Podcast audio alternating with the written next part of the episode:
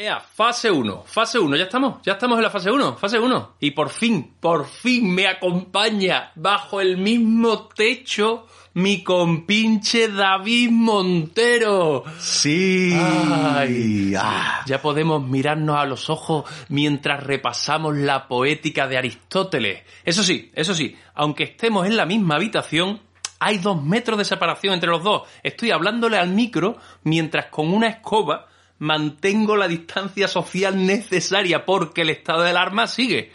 Pero no me meta la escoba en los ojos. No, no, bueno, lo que tú, tú- lo que tú me pidas, Mi- que a ti no te falte de nada. ¿Qué tal estás, David Montero? Bien, si chupo la escoba, ¿puedo coger coronavirus?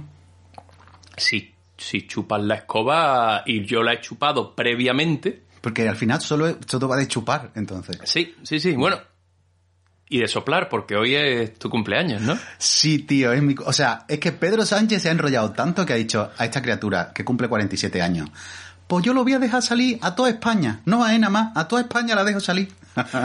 Pues feliz cumpleaños, David Montero. Gracias, amigo, Cumpleaños feliz. Cumpleaños. Ay, sí, ya directamente. Sí, sí, no, me encanta porque Cumpleaños Feliz es una de las canciones más difíciles de cantar, Muy complicada, ¿eh? siendo un clásico popular. Muy complicada. Tiene ahí un salto, un salto tolado que te mueres. Que es donde la caga uno, ¿no? Donde sí, donde naufragamos. Bueno, vamos con la definición de hoy directamente, ¿eh? Me parece perfecto. Vamos a lo que vamos, vamos a dejarnos de tontería. La definición de hoy es suspense. Ese, ese concepto, ¿eh? Suspense. Exacto, exacto. Vamos a ver si OK Google nos ayuda y si no tenemos aquí al diccionario Patris Pavis. OK Google, definición de suspense. Lo siento, no puedo ayudarte. Pero, pero, pero lo que hay Google, tío, o sea, su rollo no me mola nada con la dramaturgia.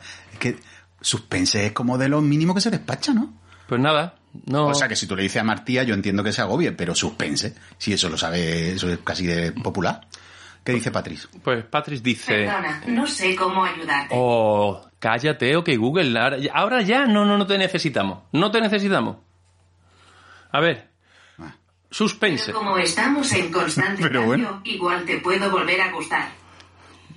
Dios santo de los Ay, Dios espíritus, mío. ¿sabes? Ay, Dios mío. Esto- Vamos a darnos un tiempo, ok, Google. Vamos a darnos un tiempo porque esto está siendo muy desagradable. La película Her la ha vivido ah, Javi Berger durante, de hecho Javi Berger Oh, sí, la ha vivido sí. todo este tiempo con OK Google. Claro, pero no lo digo otra vez. No, que no a lo hablar, diga, no lo diga, no lo diga. No hable, no Porque hable. además nuestra relación no ha tenido ningún momento bueno. Aquí tienes claro Argentina cerca. El primero es Fernando Claro Costura, en Bajo, calle Adriano, 29, My God. Sevilla. Ok, Google, El segundo- calla. La estás tratando muy mal. Suspense. Suspense, sí. Espera o expectativa angustiosa del espectador a una situación en la que el héroe está amenazado o se prevé lo peor momento de la acción en que el espectador o el lector ve su aliento suspendido. Qué bonito. A mí me interesa mucho el tema del suspense que es hacia el espectador. No tiene nada que ver con lo que uno haya escrito. Tiene que ver con lo que le llega al espectador. Efectivamente. Yo estoy viendo una serie ahora eh, que se llama Lear, en una serie británica, que es un, en la primera, en el primer capítulo, o sea, detonante, es una mujer que se acaba de separar, que es profesora, se encuentra con un, con, con el padre de uno de sus alumnos y quedan esa noche. Al día siguiente, la noche va guay, se supone, ellos cenan juntos. Al día siguiente por la mañana, ella está segura de que él la ha violado. Pero él, tú no, no tenemos ese dato. Por tanto, o sea, no sabemos lo que ocurrió esa noche. Entonces ahora ya está obsesionada con la violación, pero ella ya en otro momento en su vida hizo una acusación parecida y luego se retractó y él parece el padre ejemplar. Esta duda, este suspense de si ocurrió o no ocurrió, funciona y la serie funciona muy bien. Son seis capítulos la primera temporada. Hasta el capítulo 3. En el momento en que sabemos la verdad, la serie se convierte en una serie convencional. Ya pierde la gracia. O sea, los otros tres capítulos, ¿por qué? Porque lo que funciona en la serie es esa duda de decir, hostia, entonces que este tipo es un chungo, pero es tan inteligente que no lo parece, o es que ella se ha inventado que la han violado, Dios santo, que, que ¿sabes? Y vas teniendo momentos en que parece que es una cosa, parece que es otra. Entonces, en vez de sostener esa intriga, ese suspense, hasta el final, que sería lo lógico, lo resuelven a mitad de serie. Ya, Así que tú recomiendas los dos primeros capítulos. Los tres primeros Los capítulos. tres primeros. Sí. Bueno. Al final del tercer capítulo es cuando se... Ah, ¿Cómo lo he hecho? Que no he hecho spoiler, ¿eh? La- las series, de todas formas, duran demasiado. Ese es uno de los conceptos básicos de una serie, que dure demasiado. Sí, pero esta, por ejemplo, son seis capítulos. Estamos hablando de 240 minutos, no es tanto. Ya estás, me estás mirando porque me enrollo. Sí, te estás enrollando, porque hoy tenemos un programa cargado de suspense, de Sí. mala baba, Sí. de tensión y de luchas a muerte entre dramaturgos. Uf, Yo ¿verdad? soy Javier Berger, que no me has presentado. Es verdad, nunca te aquí- presento, tío. Y aquí comienza Drama o qué. Un podcast que por mucho tiempo que pase, siempre se encuentra en la fase cero. Amartía de una civilización. Estado de alarma.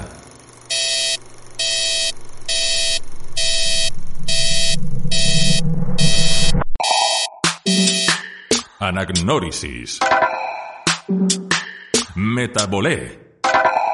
Didascalias. Parodos. Ibris. Esticomiti. Esticomiti. Esti... ¡Joder! ¿Drama o qué? ¿Drama o qué? ¿Drama o qué?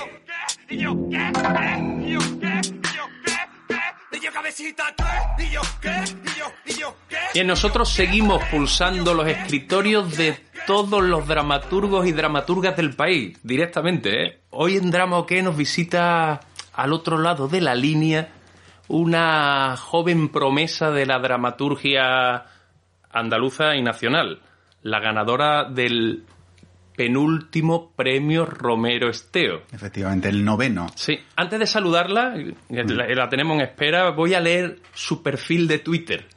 Sí, sí, ahí directamente. Que es Rubio, eh, arroba mal de tierra. Su descripción del perfil dice, teatro es un pueblo portugués. Ahora le preguntaremos sobre esto. Perfecto. Y se define como directurga. Que es, Ah. que es- supongo que es la mezcla entre directora y dramaturga. Bueno, vamos a ver si nos lo, Nos lo aclara. nos lo aclara. Ruth, ¿te tenemos por ahí? Hola, ¿qué tal? Hola, muy buenas. Estuvimos contigo durante la última antigala, ¿no? De los premios Romero Esteo. Sí, sí, sí, fue maravilla. Pero te debíamos una charla un poquito más tranquila, ¿no? Sí, sí, sí, sí. Tenía ganito de hablar con vosotros largamente. Bien, en- en lo de directurga, eh, hemos acertado, es directora y dramaturga, es un palabra. Sí, eh, es un palabra, pero no porque porque no cabían más caracteres en Twitter y tuve que con- contraerlo y quedó directurga. Está bien. Al final Twitter no es la, la que... el- o sea, la reducción de... La im- simplifica... Estoy mal. Habla tú, Javi. Bueno, Ruth, ¿vienes dispuesta a pasar un rato aquí hablando de dramaturgia, per- peripecias? Ya sabes, temita de actualidad, lo que es lo- el, el trending topic. Maravilla. Bueno, el trending topic ha sido Bernarda Alba. ¿Os habéis enterado, no? Ah, ¿no? Cuéntanos. Sí, Bernarda, Bernarda Alba ha sido trending topic porque la presidenta de la Comunidad de Madrid ha, ha- ha hecho un- una performance. Una performance. Cuéntanos. Quiero saber más. Clico. Pues ha salido la presidenta de la Comunidad de Madrid en la portada del Mundo interpretando una tragedia con los brazos puestos en cruz sobre el pecho y Bernarda Alba ha sido trending topic. Ah, pero a mí me recordaba la foto más de una virgen o algo así, ¿no? Sí, sí, sí, sí, sí, pero la gente lo ha dado por Bernarda Alba Ah. y ha sido maravilla. Ah, Díaz. Ayuso ah, siendo divulgadora teatral sin, sin quererlo ella. Oh, qué, mara- qué bueno, porque tú además hace unos días sugerías, porque yo te sigo en, en tu cuenta de Twitter, eh, sugerías a, a ella como una especie de Lady Macbeth, ¿no? Con una foto que hacía... Sí, sí, a mí ella me parece más, me parece más Lady Macbeth que, que Bernarda. Porque tiene una cosa como de ser mala, pero con muchísima, mala, mala, con premeditación, que es la poesía. Eh, sabemos que te ha costado en esta pandemia asentarte a escribir. Sí, sí, sí, me ha costado, me ha costado mucho, está haciendo otras cosas que también mm, son necesarias, que es toda esa parte que nunca contamos, que es la de hace dosieres, busca convocatorias y después a tus clases y demás. Y he estado haciendo una cosa bastante inútil que me ha ayudado bastante, que es aprender esperanto. Llevo dos meses estudiando esperanto. Madre del amor hermoso. Explícanos para qué es útil aprender esperanto. Pues, pues fue por una, por una cuestión de, me sentía tan inútil no siendo capaz de escribir que dije, voy a hacer algo inútil a conciencia, que seguramente me sienta mejor.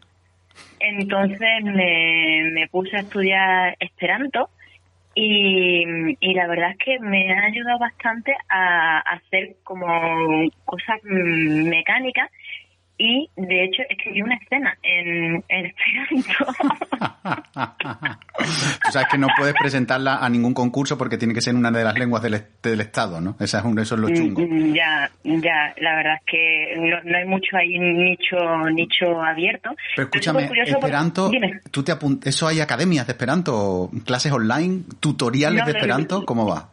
lo estoy haciendo con la aplicación del Duolingo y con y con aplicación y con eh, cursos que hay online y también hay una radio polaca mm, de, de gente que habla en esperanto porque a los polacos y a los japoneses les gusta mucho el, el esperanto de hecho es un idioma artificial que inventó que inventó un oftalmólogo entonces nada más que por eso ya Un- es perdona, como perdona por el dato. ¿Un oftalmólogo?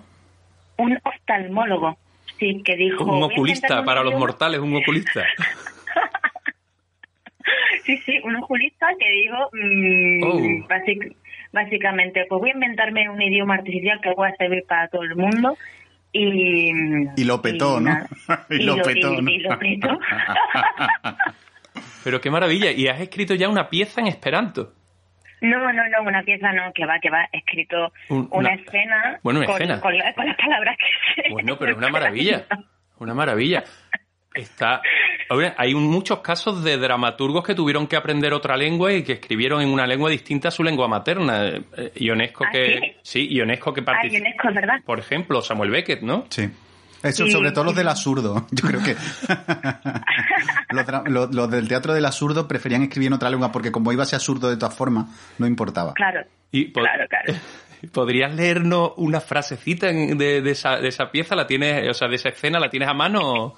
Sí, mira. Ay, por, favor, por O sea, favor. primicia para drama o qué. La única radio probablemente del universo en este momento, en la actualidad, que va, en la que se va a escuchar Esperanto, teatro en Esperanto, por favor. A ver, estoy buscando. Ah, Sí, os leo un trozo. por favor. Mi estas Ruth, kaj mi ne dormas multe, kaj mi ne laboras en la oficejo. Hostia, ¿Qué espectacular. significa? ¿Qué significa? Yo soy Ruth y yo no duermo mucho porque yo no trabajo en la oficina. Pero Ruth, yo creo Ha que... sonado como rumano un poco, suena Sí, como ¿no? mezcla, es verdad, suena como muchas cosas, ¿no?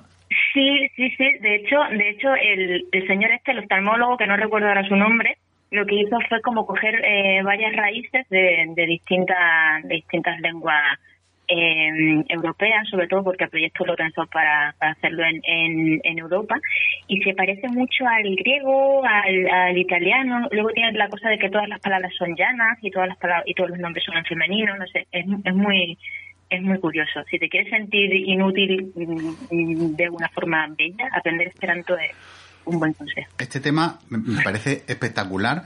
Vo- Voy a reconducir un poco por, porque es que este tema me gusta tanto que podríamos pasarnos la el programa, no la entrevista, hablando del asunto.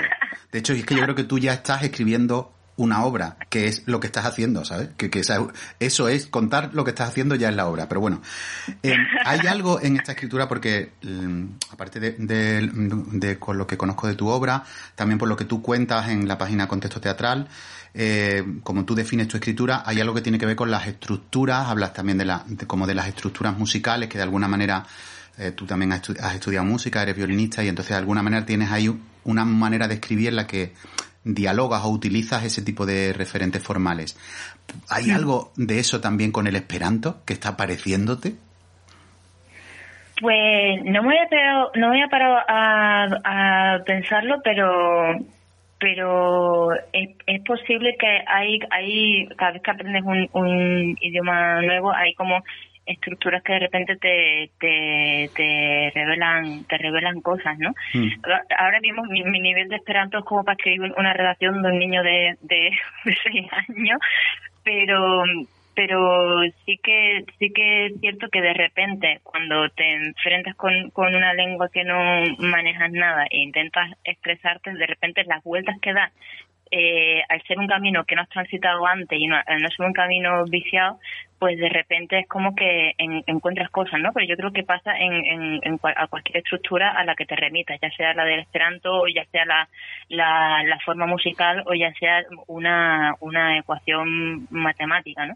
Y lo que decías de, de la música es una, es una investigación en la que llevo metida ya un, un par de años. Como los bloqueos que tengo casi siempre tienen que ver con, con el contenido, pues siempre intento potenciar ese contenido a través de, de la forma. Y como la música es algo que me separa del, del lenguaje escrito, pues me resulta a veces más sencillo o menos viciado eh, atajarlo, atacarlo desde, desde ahí. Entonces, ¿cuándo te aparece el contenido o cómo te aparece? ¿O tienes un contenido previo, pero te bloquea encontrar la manera de hablar de él y entonces eliges una forma y es desde esa forma desde que se desarrolla el contenido? Pues suelo tener el, contenido de una forma poco concreta, o sea, suele ser algo muy en, en bruto, por lo general suele ser una idea como muy, muy, muy general, como por ejemplo ahora que estoy escribiendo sobre la diversidad funcional mental, entonces, una vez teniendo esa materia prima de la que quiero hablar, como que me pongo a, acercarla, a, acorralarla a través de, distintas formas, ¿no? A ver qué, va, qué es lo que va pasando por el, por el filtro. Entonces, eh, pero también me ha pasado lo otro, que de repente no tenía ningún, ningún contenido y a través de ejercicios formales que a mí me, me vienen bien, sobre todo porque cuando empiezas a hacer algo absolutamente formal, no hay ninguna pretensión detrás, de repente empiezan a salir cosas y también es, es un viaje bonito, ¿no? Bien, nosotros tenemos un ejercicio formal que vamos a jugar en, en breve, al que te, al que te hemos invitado. Sigues dispuesta, ¿no? A jugar en el campeonato de dramaturgos muertos. que ¿Entrenas a quién? Entreno a Sarah Kane. Bueno, bueno, quédate con nosotros, pues yo voy a entrenar a Esquilo, David va a ser el juez, porque aquí comienza Dramaturgo Bueno es Dramaturgo Muerto. Bienvenido a Dramaturgo Bueno es Dramaturgo Muerto.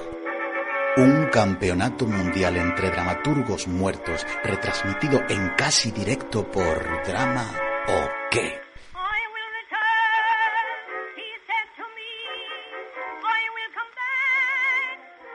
Dramaturgo bueno es dramaturgo muerto. Bueno, compañeros, recordamos un poco las reglas, ¿no? Sí. Las reglas. Esto comenzó con una elección de 32 dramaturgos de todas las épocas que se enfrentan en eliminatoria directa en un combate a muerte. Cada combate consta de defensa, ataque y cita. Exactamente, o sea, lo que tenemos es en cada combate, que es un combate entre dos dramaturgos, eh, hay un dramaturgos muertos, hay un dramaturgo o dramaturga viva que defiende a cada uno de ellos. Y entonces la estructura efectivamente es esta un minuto y medio de defensa de uno, un minuto y medio de defensa del otro, un minuto y medio de ataque del uno, un minuto y medio de ataque del otro. Luego hemos incluido una novedad que es 15 segundos de derecho a réplica final. Que puedes usarlo, ¿no? Derecho a réplica. Y después, finalmente, medio minuto para leer cita del dramaturgo al que representas.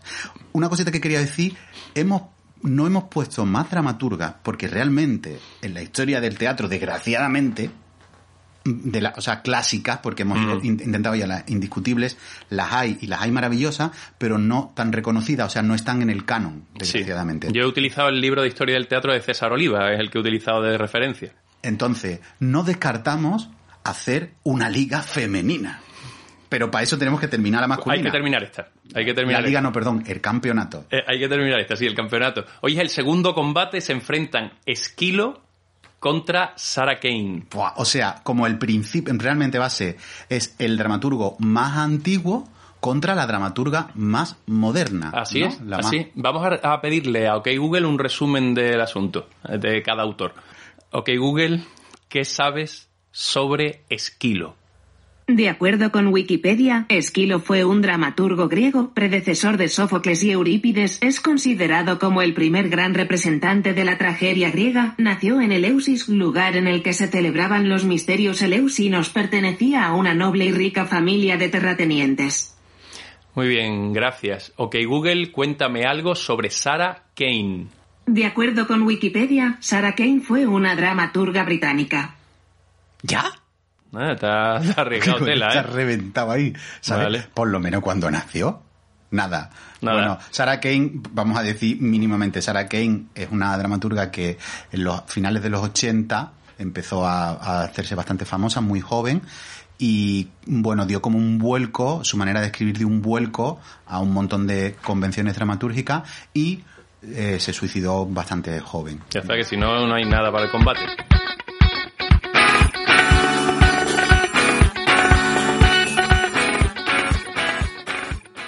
Entrenando a Esquilo a su derecha con 79 kilos de peso, canas en la barba y que ahora mismo están mejor de la medicación, Javier Berger. A su izquierda, defendiendo a la dramaturga Sara Kane con la camiseta de la selección española de fútbol de la República, la flamante ganadora del premio Romero Esteo, la mujer que toca el violín y que compone obras como quien compone sinfonía, Ruth Rubin. Ya sabéis la dinámica del encuentro, la defensa de Esquilo. ¿Estás preparado, Javier? Sí, estoy, estoy. Cuando yo diga ya. A ver, decir esquilo es lo mismo que decir tragedia griega. Decir esquilo es hablar del origen del teatro tal y como lo conocemos. Antes de esquilo solo había un actor en escena. Si no hubiera llegado esquilo, estaríamos todos rodeados pues de, de cuentacuentos, estaríamos rodeados de poetas dando recitales. Esquilo es el que invita al segundo actor, es el que, es el que lleva el, el conflicto de lo interno a lo externo. Esquilo se inventa el antagonista. El antagonista no existía, no existía, eh, porque era un antagonista propio, era con el coro nada más. Esquilo trae al segundo actor. Y por si no fuera poco esto, Esquilo- 45 segundos. Esquilo escribe la primera trilogía de la historia, La Orestiada. La Orestiada, si no la Ostionada, la Orestiada.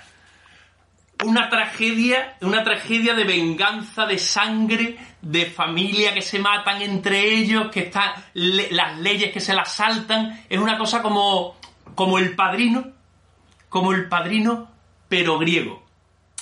No sé si 15 me da- segundos. Ah, no me da tiempo a hacer un resumen. ¡Ah! ah, ¡No! No me da 10 tiempo. segundos. Hágame, maldita sea. Haciendo su propia tragedia a lo esquilo. Tiempo. Me quedo corto de tiempo, me cago en la leche. Ah. Berger. ¿Preparada? Silencio, Javier. Es el tiempo de Ruth. Y ya. Pues de no ser por Sarah Kane, seguiríamos todas eh, haciendo teatros a, la antigua, como Esquilo, tal y como se conocía por aquel entonces. La historia de Sarah Kane es la historia de una mujer excepcional y revolucionaria que se atrevió a reventar las normas y no desde la nada, ¿no? Porque ella estudió a Esquilo y estudió a los maestros para luego descuartizarlos y proponer algo nuevo.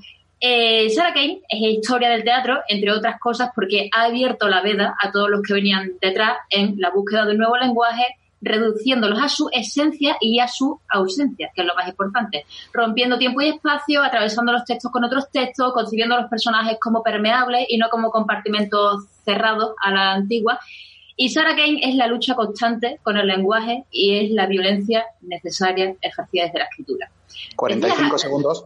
Decía Harold Pinter, tras un encuentro con Sarah Kane y después de ver Blaster, decía, estaba tan desnuda y su trabajo estaba tan evidentemente desnudo, ella no tenía pieles protectoras en absoluto. Ella era su obra. 15, 20 segundos. Tienes todavía. Pausa dramática.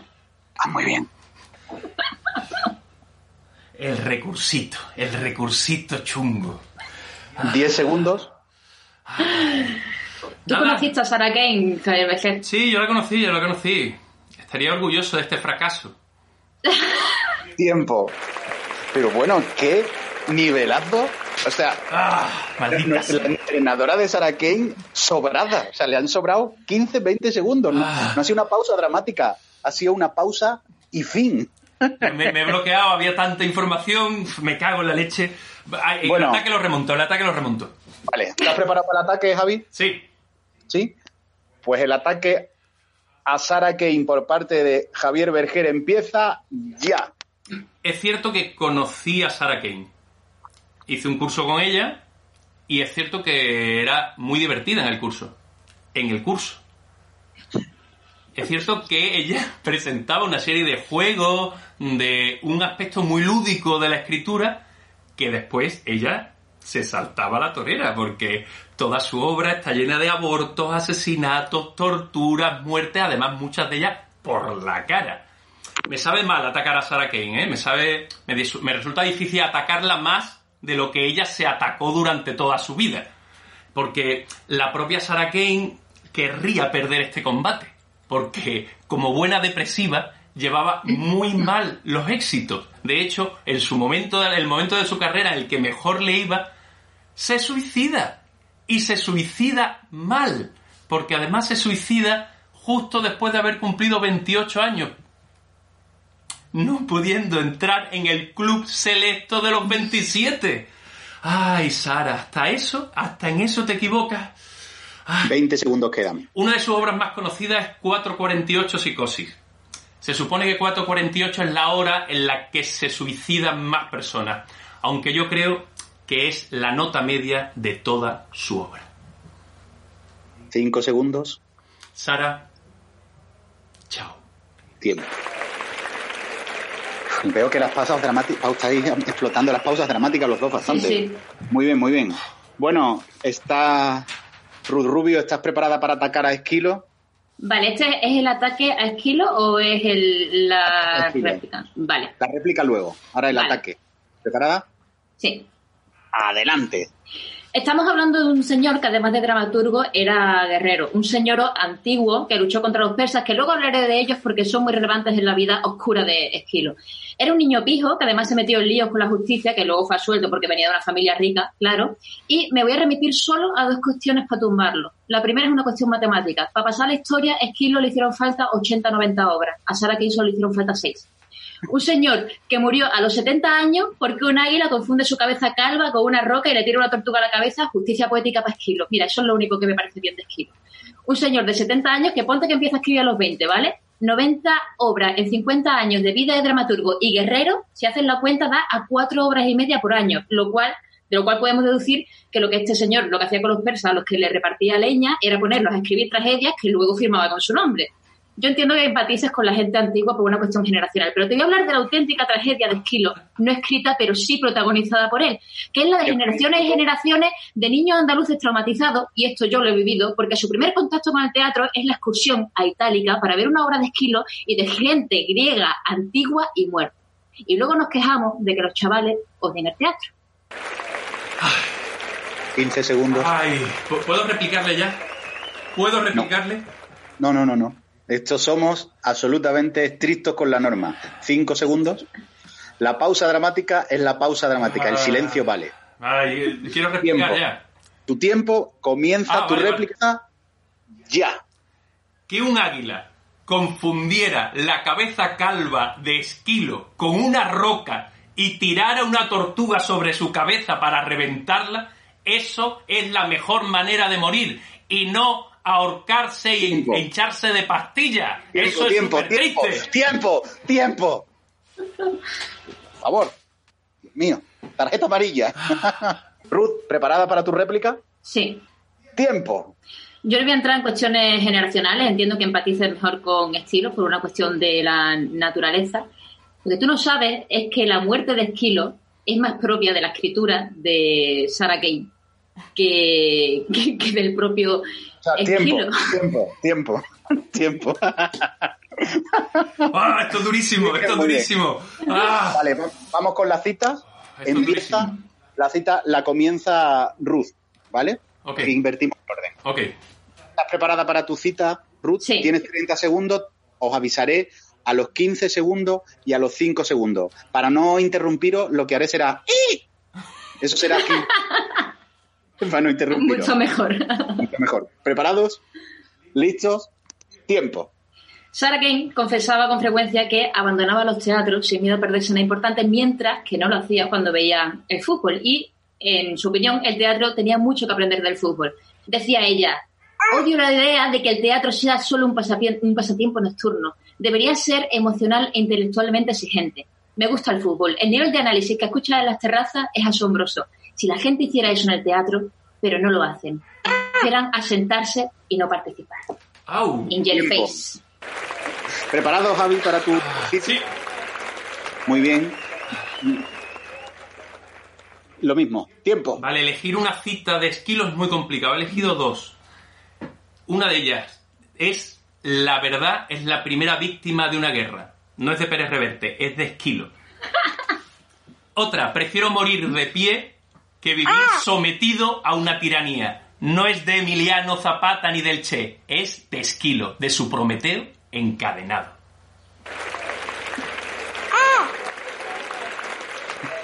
¡Guau! Durísimo. Tiempo. Durísimo, yo le descanso. Bueno, este ha sido el combate. Ruth, muchas gracias. Recordamos a la gente que puede votar y ha sido una maravillosa entrenadora de Sarah Kane. Muchas gracias a los dos. Chao. Hasta luego. Chao. Si tus lunes son dramáticos, escucha Drama o qué, el podcast sobre dramaturgia absolutamente innecesario. ¿O qué? Cuando me- Bueno, pues hasta aquí, hasta aquí el programa de hoy. Lo que no sé es cómo, con lo que te has entregado, cómo yo digo, voy a empezar hablando yo para que esta criatura recobre el Ay. aliento, pero tío. No me gusta perder, no me gusta perder, no ya sé gusta cómo. perder. Bueno, para que pierda o para que gane Javi, que eso ya lo decide el soberano, que es el público, los nuestros radioyentes y radioyentas, lo que podéis hacer es, lo compartiremos enlace en redes sociales y podéis votar a por que gana, ha ganado el combate el partido Esquilo o lo ha ganado Sarah Kane, según lo que cada cual haya entendido y comprendido. Ah, y recuerdo que si queréis participar, jugar, jugar en este combate, todavía queda algún dramaturgo sin asignar entrenador. Así que no dudéis en poneros en contacto con nosotros, ya sea por Instagram o por nuestra página de Facebook o a través de los comentarios de iBox. Sí, lo que sí estaría, sí es recomendable es haber leído algo del dramaturgo al que mm, os vais a proponer defender, ¿sabes? No todo, pero algo. Algo, algo, Algo. que te Por lo menos algo. las contraportadas. Claro, que te suene de algo. Bueno, Javi, oye, muy bien volver a verte. Te- estás más bajo.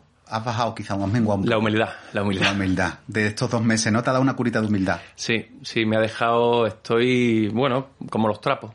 Estoy pero muy contento de poder verte a la cara y Sí. casi, casi escupirnos.